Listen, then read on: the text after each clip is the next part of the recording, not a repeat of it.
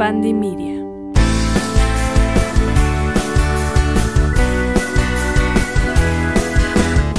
Capricornio, ¿cómo estás mi Capricornio? Feliz año, espero que te la hayas pasado increíble y todavía te la sigas pasando muy bien.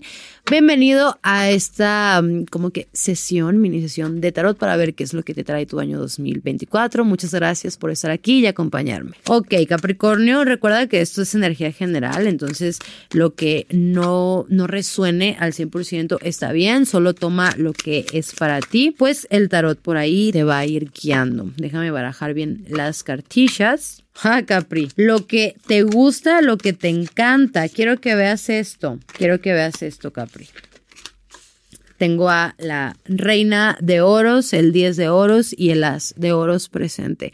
Mucho oro, o sea, empezamos duros.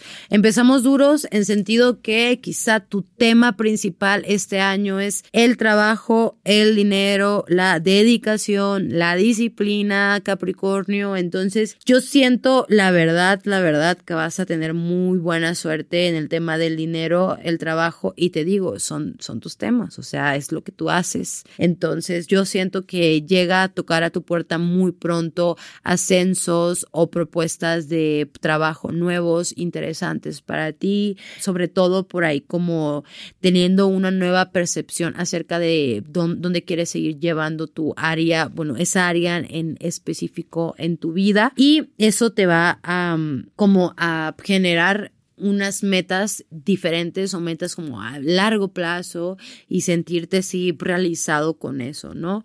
Sobre todo, si tú sientes que lo que estás haciendo laboralmente no te llena tanto, no sientes una satisfacción tan grande, está bien que cambies el rumbo o que te vayas por otro caminito, o sea, es va a ser completamente válido, es normal, o sea, no hay decisión mala ni buena, sino de todo vas a ir como aprendiendo, ¿sabes? Por aquí veo eh, que sería bueno que estos primeros meses del año hagas algunos cambios en tu casa o renovaciones en tu hogar para que limpies esa energía.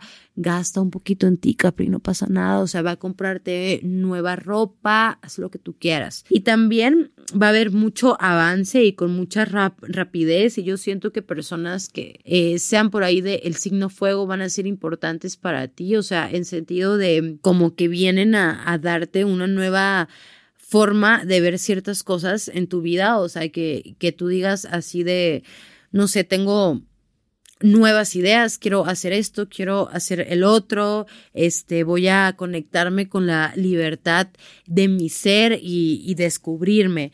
En el amor por aquí sí hay cosas que ya se van a estar eh, siendo un poco más estables, hay un compromiso más a largo plazo, pero pregúntate si realmente tienes tiempo para una relación 100% como sí comprometida, ¿sabes? Porque por ahí a, lo mejor te puede fallar un poco es que no, no tengo tiempo, bla, bla. Entonces tienes que ser más honesto acerca de lo que quieres. Vas a estar cerrando ciclos importantes en tu vida y como que queriendo hacer mucho o teniendo muchas ideas nuevas, ¿no? O sea, ten cuidado, ojo, nada más con que esta energía de lo nuevo y todo esto te como que te destalambe un poquito en sentido de el decir, ok, necesito ser un poco o ser más enfocadillo, ¿no? En lo que, en lo que realmente quiero y está bien, ojo, está bien si hay meses en los que te sientes un poco perdido, siempre vuelves o siempre vas a retomar el camino o volver a tu centro. Entonces hay viajes, si quieres viajar o, o mudarte, marzo, abril pueden llegar a ser meses importantes para eso. Entonces vamos a ver qué consejito final tenemos para ti, mi querido Capricornio. Hay que soltar el control, eso sí, dejar que, que todo fluya, que nada influya, todo está bien.